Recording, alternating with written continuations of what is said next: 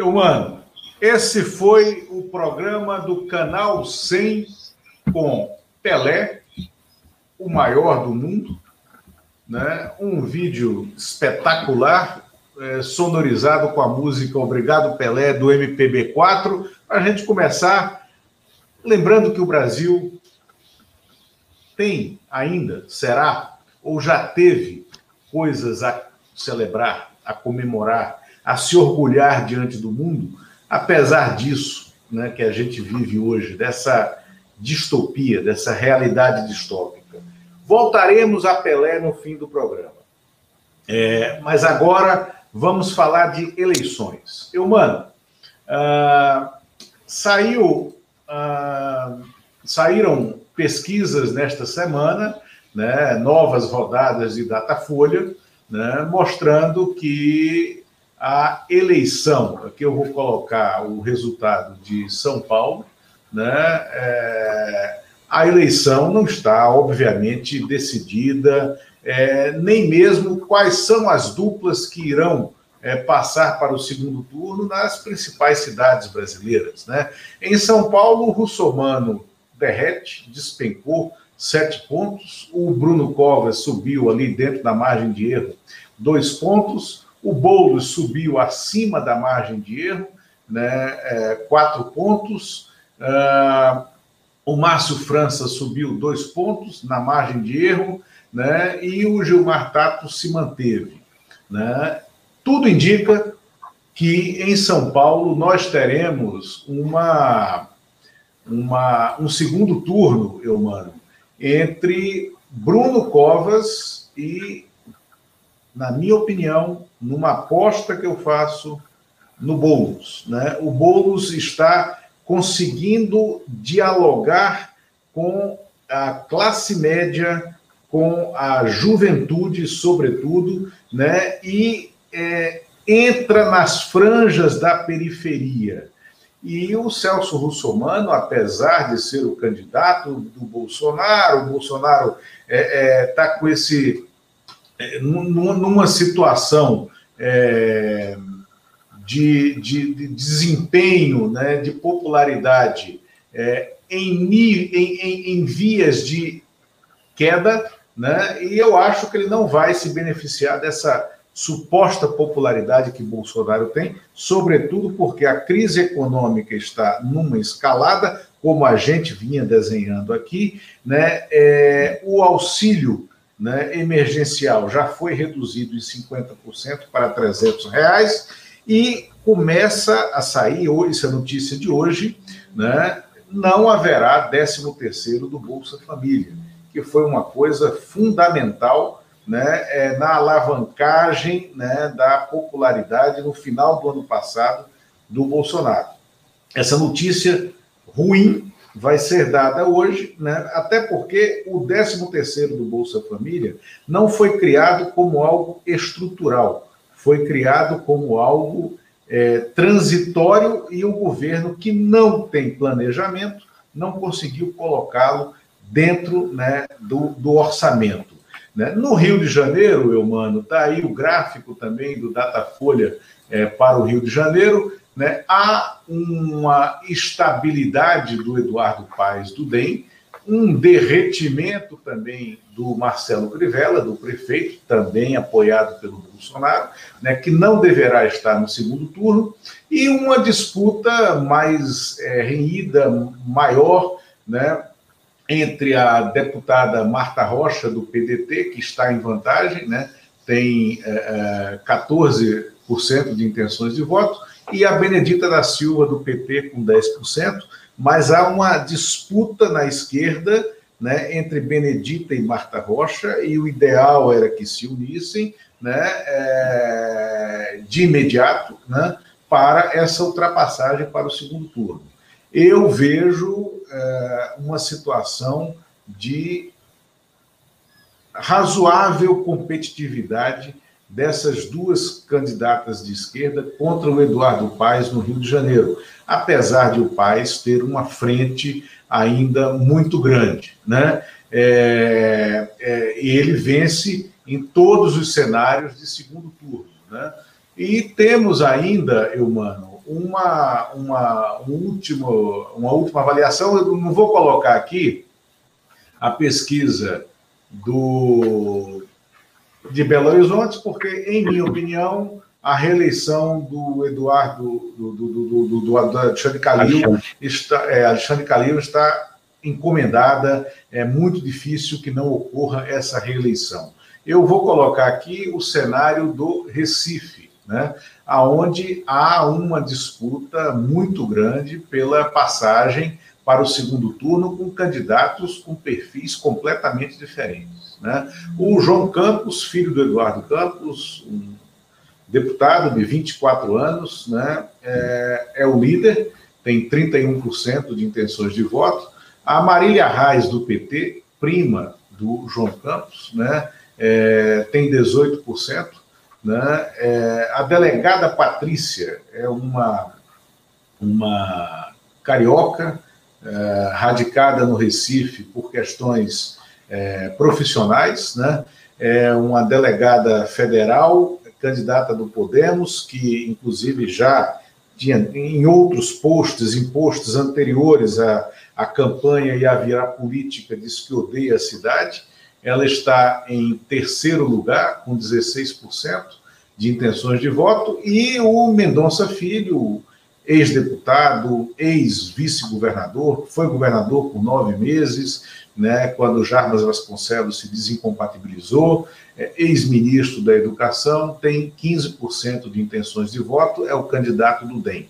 Então, é, o cenário de Recife é João Campos, me parece seguro no, no, no segundo turno, e há uma disputa acirrada para ver quem passa. A Marília Arraes em primeiro lugar nessa disputa. Ela fez uma uma nova calibragem na campanha dela, ela devolveu o vermelho, a estrela do PT, o petismo né, para dentro da campanha, e ela recolocou o sobrenome Arraes né, na propaganda porque ele estava sumido. É... Mas tem um detalhe: o PSB, que defende é, o, a terceira Vitória, que está defendendo a, a, a, vitória pela terceira vez no Recife, talvez tenha que enfrentar o segundo turno pela primeira vez, porque o PSB sempre ganhou com o Geraldo Júlio em primeiro turno, né, nas duas eleições que o Geraldo Júlio disputou. Isso é uma novidade e não é irrelevante. É, é, é muito diferente o que o PSB irá encontrar. Porque a campanha de segundo turno, que é o que pode acontecer em São Paulo também, o segundo turno iguala os candidatos. O Boulos, que hoje não tem tempo de TV, se ele passar para o segundo turno com o, o, o Bruno Covas, que é o que eu imagino, ele terá o mesmo tempo de TV, ele vai dividir o tempo de TV com o Bruno Covas, né? E é, a campanha é completamente diferente, é uma campanha é, que pode contagiar. O mesmo pode acontecer no Recife, dependendo da passagem, aí contra o candidato João Campos, independente de quem seja o adversário. Né? É, tirando essa delegada, Patrícia, que não vejo fôlego para que ela chegue ao segundo turno, né? mas é possível, é, é porque ela está tá no jogo ainda, mas não vejo fôlego para isso né? seja contra o Mendonça Filho, seja contra a Marília Reis, o João Campos e o PSB irão enfrentar uma campanha de igual para igual, coisa que nunca aconteceu. Isso pode mudar o cenário. Como você está avaliando, Eumano, é, o cenário da eleição municipal? Vamos lá, Lula. É, vou fazer no, no sentido inverso, já começando aí por Recife que é uma área que você conhece muito mais do que eu. Mas o que me chama a atenção, primeiro, quem deve estar muito satisfeito, se estaria, se nos pudesse acompanhar, era o Miguel Arraes, né? Porque o Arraes está com, liderando com dois, dois descendentes na política, um pelo PSB, o João Campos, e a, e a, e a Marília Arraes. Então, acho que, primeiro, o fenômeno, o Arraes continua vivo na política pernambucana, acho que isso é um fenômeno interessante, independentemente das outras coisas.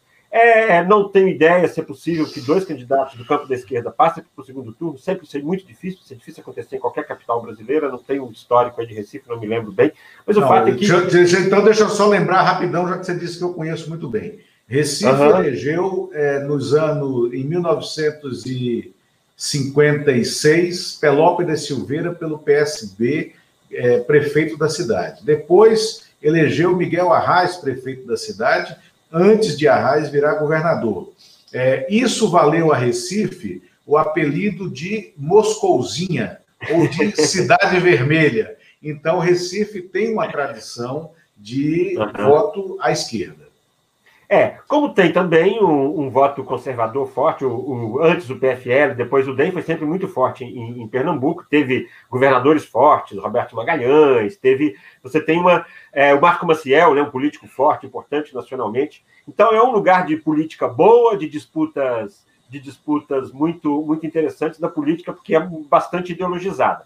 Então, nesse perfil, é, até o, o, o Mendoncinha político ligado ao Marco Maciel, foi o autor da emenda da reeleição de Fernando Henrique Cardoso assim que chegou, me lembro de Mendoncinha, chegando em Brasília, e me foi apresentado, na mesma hora já me, já me disse que ia apresentar, isso no primeiro mandato dele, deputado federal, muito novinho, a, a emenda da reeleição que levou à reeleição de Fernando Henrique. Pois é, então, em relação a Pernambuco, isso me chama a atenção, é, acho que é uma disputa muito difícil. Isso que você falou, o fato de João Campos não estar liderando em condições de ganhar no primeiro turno, parece que é o fato mais relevante. Rio de Janeiro, Lula, é, eu acho o seguinte: é, o Rio, Eduardo Paes, com uma situação bastante consolidada, um político já conhecido, já foi prefeito outras vezes, é, e parece uma pessoa favorita em, em qualquer cenário, imaginando-se aí, até pelos números da, da pesquisa. É, acho que o a Benedita surpreendeu bem, está na disputa, tem condições de passar para o segundo turno. É, aí eu acho que um raciocínio que vale depois para o PT de São Paulo, que eu vou fazer também. O PT tem tradição de, na reta final, crescer. Não sei se esse fenômeno vai acontecer agora, esse é um fenômeno histórico nas campanhas do PT. Não sei se se repete. É, talvez tenha aí um novo momento para o PT, que já aconteceu na eleição passada, mas não, não podemos dizer ainda. É, mas, de qualquer maneira, todos teriam muita dificuldade para vencer o Eduardo Paes, mas mostra, de qualquer maneira, é, um, esse enfraquecimento do Crivella é que eu acho que é o mais relevante. Você tem um, um prefeito ruim, segmentado, de um, de um segmento muito específico, e que não conversa com toda a população do Rio de Janeiro, evidentemente.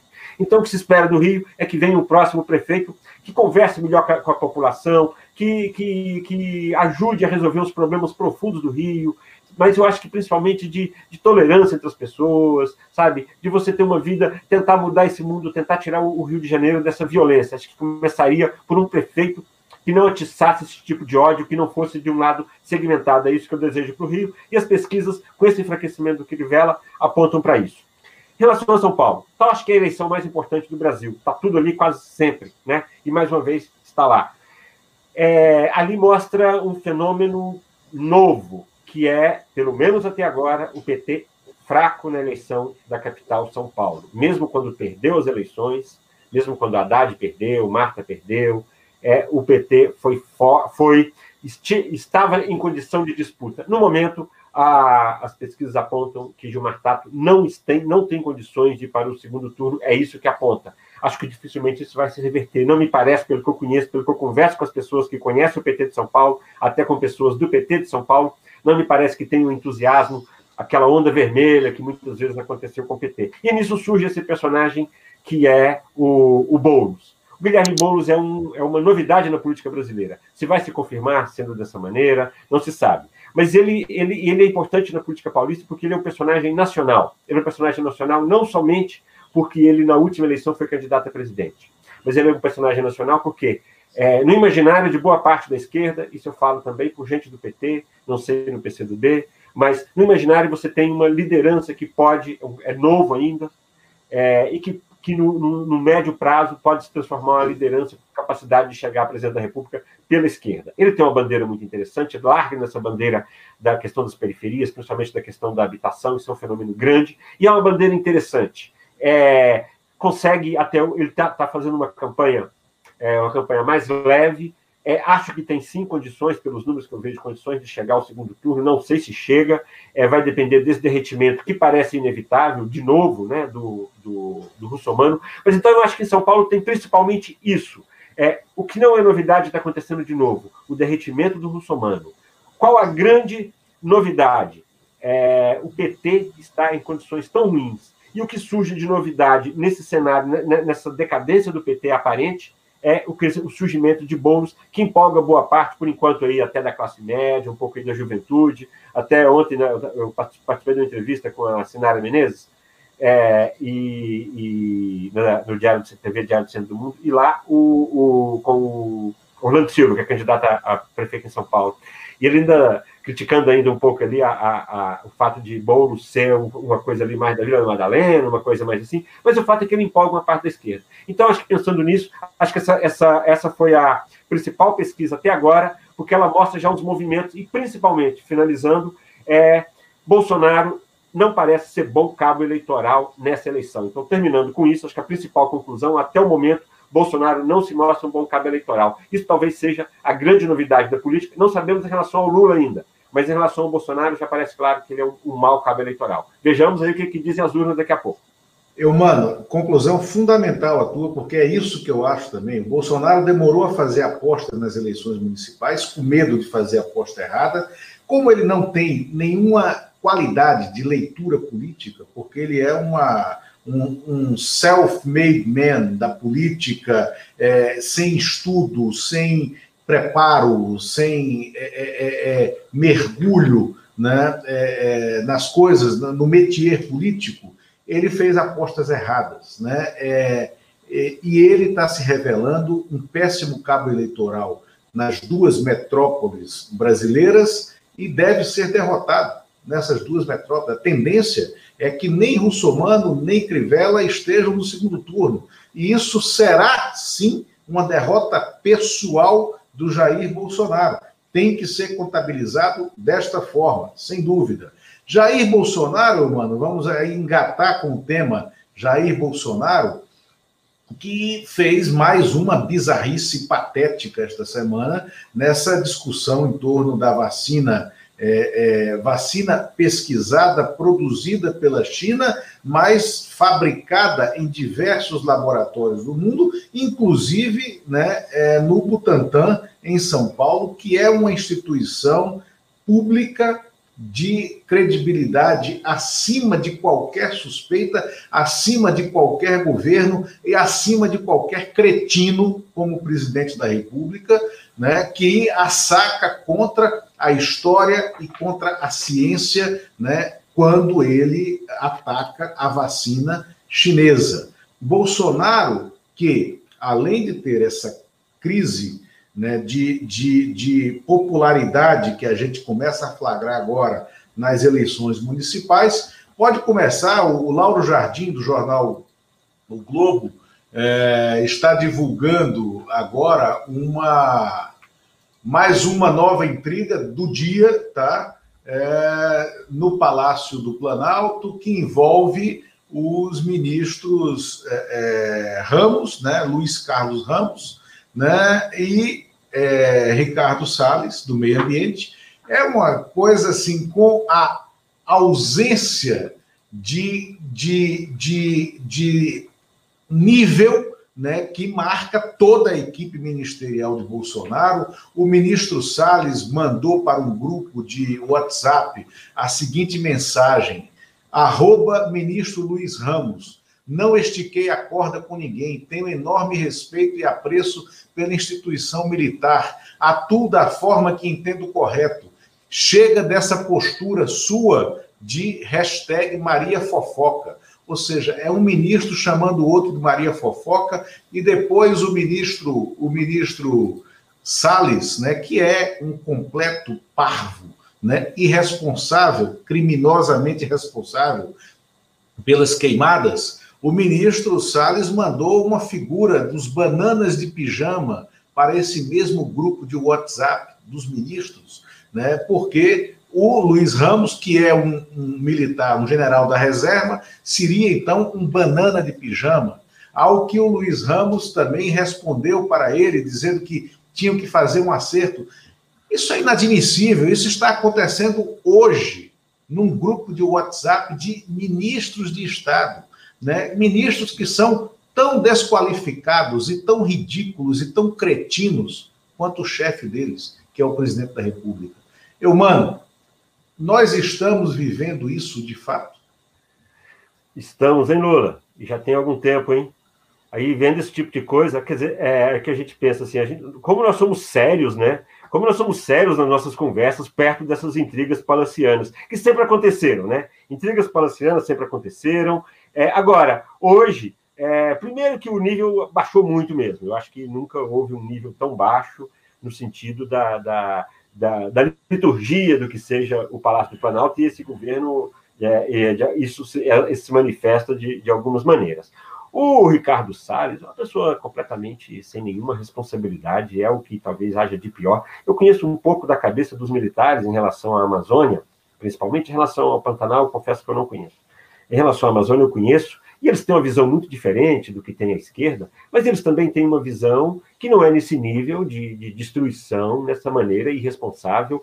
É, no mínimo, eles querem um pouco de controle sobre a Amazônia. E não, essa coisa que está, inclusive, evidentemente, isso vai nos causar prejuízos de longo prazo, não tenho, não tenho a menor dúvida. Então, o nível é muito baixo. Sobre a vacina, Lula. Sobre a vacina, eu acho que talvez, vou fazer aqui uma, uma vou levantar aqui uma lebrezinha, talvez esteja aí a derrota do Bolsonaro nas eleições de 2022.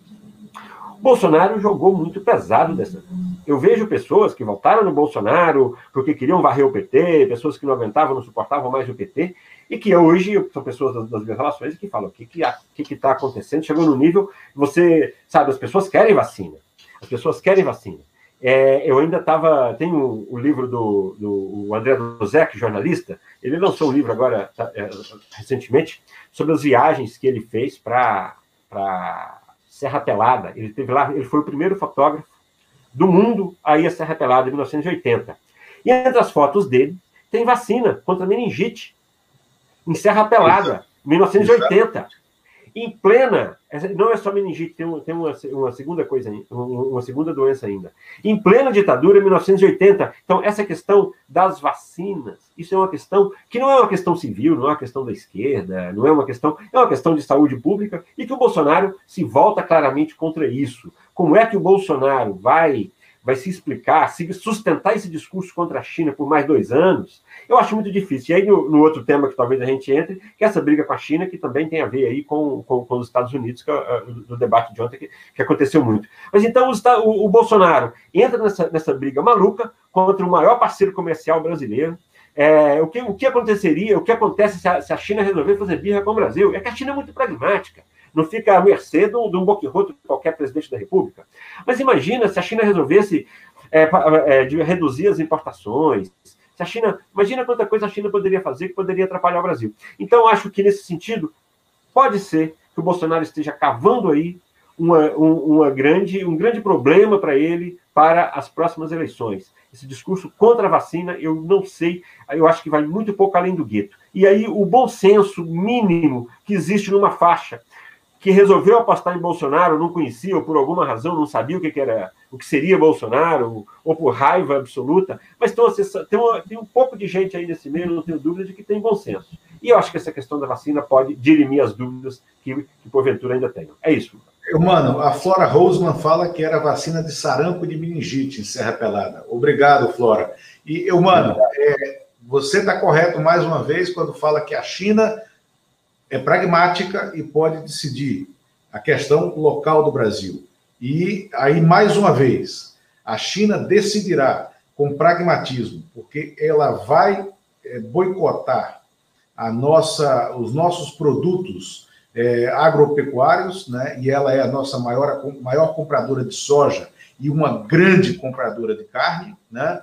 É, e isso será decisivo na política interna, porque essa ação da China vai fracionar a base do Bolsonaro, que hoje se apega no agronegócio. Agronegócio, né, bancada do agronegócio no Congresso Nacional, que foi fundamental no golpe de 2016, né, e que foi fundamental, fundamental na eleição esquisita de 2018 porque eles têm é, condições e têm capacidade de ação e agem politicamente.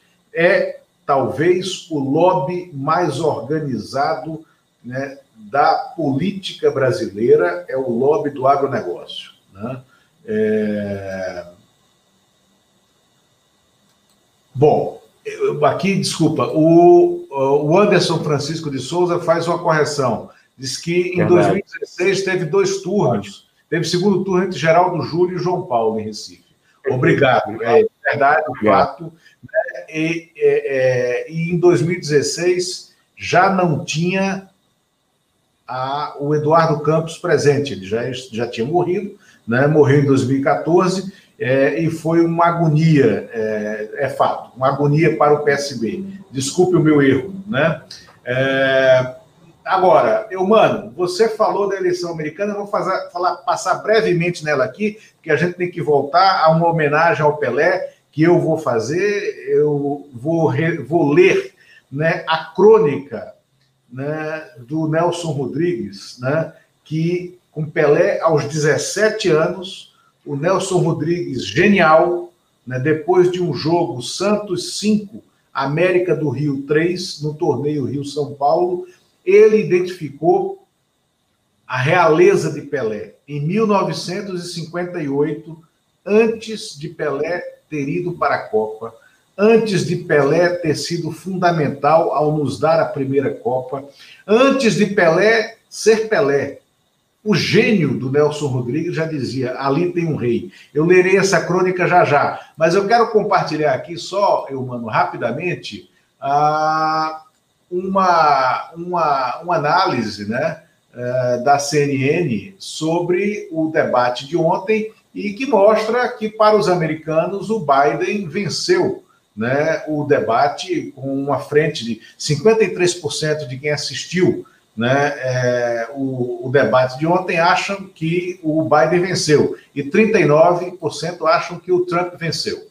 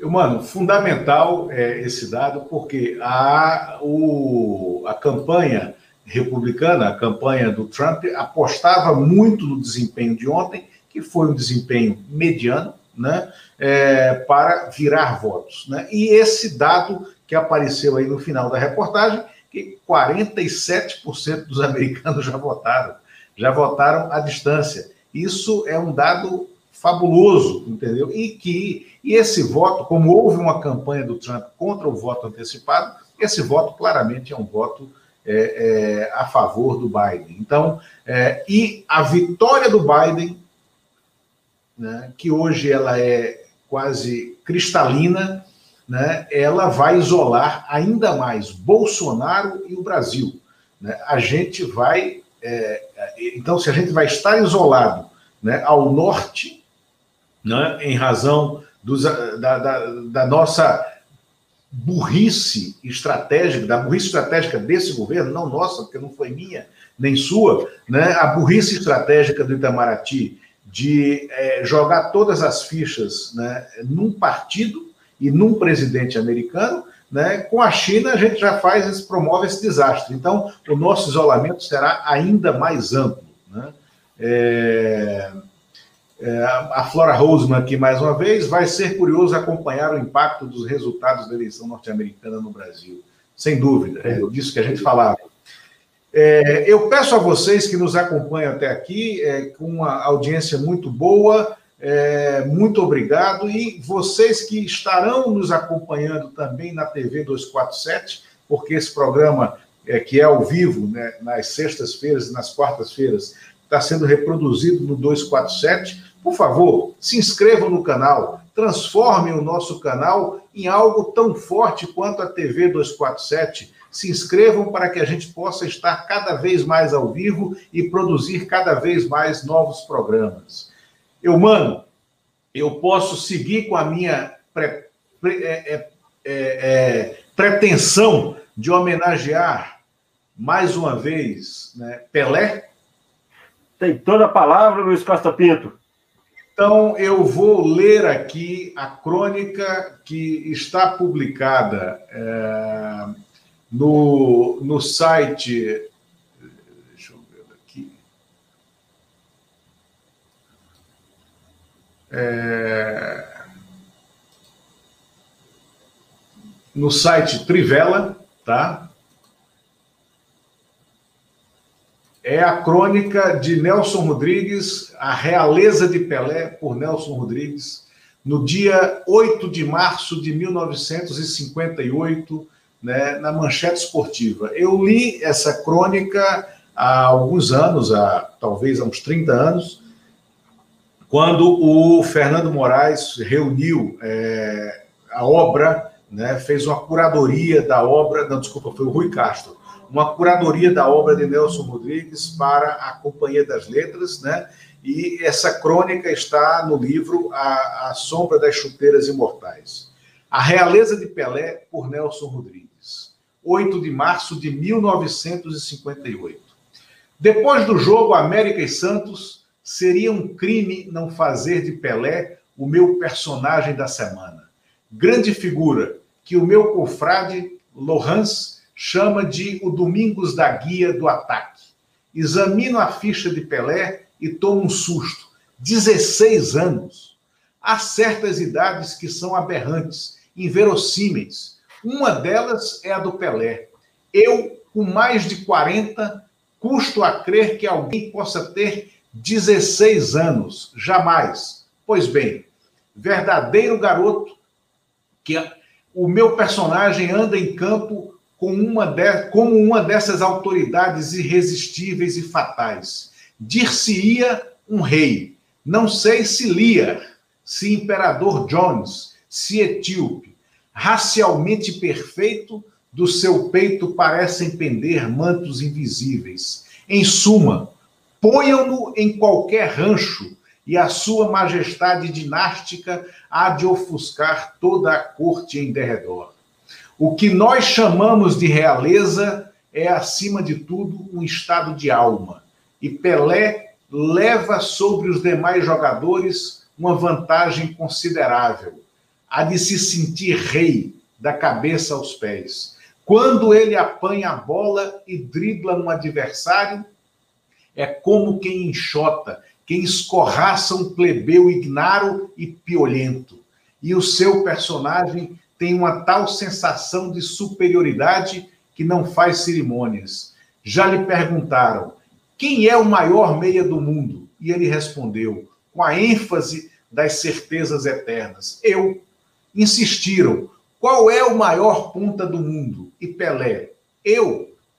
Em outro qualquer, esse desplante faria rir ou sorrir, mas o fabuloso craque põe no que diz uma tal carga de convicção que ninguém reage e todos passam a admitir que ele seja realmente o maior de todas as posições, nas pontas, nas meias e no centro, há de ser o mesmo, isto é, o incomparável Pelé. Vejam o que ele fez outro dia no já referido América e Santos. Enfiou e quase sempre pelo esforço pessoal, quatro gols em Pompeia. Sozinho, liquidou a partida, liquidou o América, monopolizou o placar. Ao meu lado, um americano doente estrebuchava. Vá jogar bem assim no diabo que o carregue. De certa feita, foi até desmoralizante. Ainda no primeiro tempo, ele recebe o couro no meio do campo. Outro qualquer teria despachado. Pelé não. Olhou para frente e o caminho até o gol estava entupido de adversários. Mas o homem resolve fazer tudo sozinho. Dribla o primeiro e o segundo. Vem-lhe ao encalço ferozmente o terceiro, que Pelé corta sensacionalmente. Numa palavra, sem passar a ninguém e sem ajuda de ninguém, ele promoveu a destruição minuciosa e sádica da defesa rubra.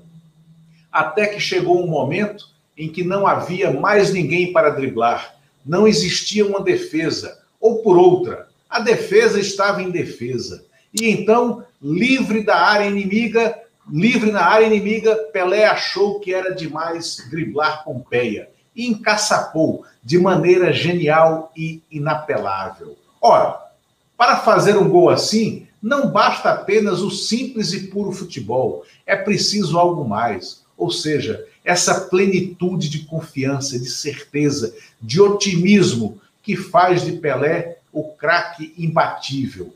Quero crer que a sua maior virtude é justamente a imodéstia absoluta.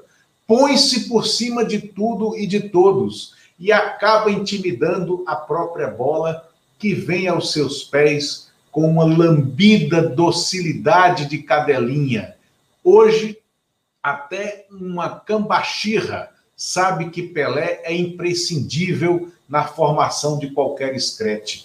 Na Suécia, ele não tremerá de ninguém. Há de olhar os húngaros, os ingleses, os russos, de alto a baixo. Não se inferiorizará diante de ninguém. E é dessa atitude viril e mesmo insolente que precisamos. Sim, amigos, aposto minha cabeça como Pelé vai achar todos os nossos adversários uns pernas de pau. Por que perdemos na Suíça para a Hungria? Examinem a fotografia de um e outro time entrando em campo. Enquanto os húngaros erguem o rosto, olham duro, empinam o peito, nós baixamos a cabeça e quase babamos de humildade. Esse flagrante, por si só, antecipa e elucida a derrota. Com Pelé no time e outros como ele, ninguém irá para a Suécia com a alma dos vira-latas. Os outros é que tremerão diante de nós. Sensacional, sensacional Nelson Rodrigues, vislumbrando com a genialidade que era dele, vislumbrando o gênio de Pelé em 58 e ao longo da vida. De fato, escreve bem esse Nelson Rodrigues, hein? Que coisa, hein? É, escreve bem futebol... os pernambucanos. e, imagina se ele enxergasse, né? Porque no livro do, do Rui Castro, no, no, livro do Rui Castro, que você citou, mas no outro livro, O Anjo Pornográfico, que é uma biografia, que é uma biografia, biografia de Nelson Rodrigues, é um livro, é um livro fabuloso ele fala que o Nelson Rodrigues não enxergava nada, então várias, muitas vezes ele escrevia as crônicas sem enxergar. Então imagina se ele enxergasse. E ele vislumbrou, ele, ele foi, teve uma visão profética, né, da genialidade do que seria é, o Pelé na, na Suécia, né? Então, primeira Exatamente. coisa, deixar isso daí, além desse texto maravilhoso de ser, de ser lido, parece que inspirou muita gente depois, né? é, esse tipo de texto do, do, do Nelson Rodrigues. Isso, Muita gente aprendeu exatamente. a escrever a partir desse tipo de texto. Não, e não essa, essa visão. Anjo, toda, toda a obra do Nelson Rodrigues é, é, é essencial. O Anjo Pornográfico é uma aula de biografia. É, é, é fantástico, é, é, fabuloso. Então, é, é, salve Nelson Rodrigues, viva Pelé aí, o genial, melhor de todos os tempos. E vamos em frente, Lula. Mano, antes de encerrar, uma última coisa, um presente aos nossos telespectadores. Como eu falo, se você está chegando aqui até esse programa através do, da TV 247, se inscreva no nosso canal, né? venha é, participar conosco, seja informado das atualizações e dos programas que a gente faz a partir daqui. Mas eu vou, é, em homenagem a Pelé, são dois minutos de vídeo para a gente encerrar o bicampeonato do Santos em 1900, o bicampeonato da Libertadores em 63, é, Boca Juniors 1, Santos 2 em La Bombonera. Diga. Um dia você pode mostrar também o 6 a 2 do Cruzeiro no Santos, lá na Vila Belmiro, em 66, quando o Cruzeiro ganhou a Taça Brasil. Também é um bom momento para o Pelé. Tá bom. Isso é coisa de Santista, eu não, eu não entro nessa briga. Meu time é de outras divisões, entendeu? Na verdade, eu não estou podendo falar muito de futebol também, não, mas é... não perder a oportunidade. É, é, eu vou uh, aqui o jogo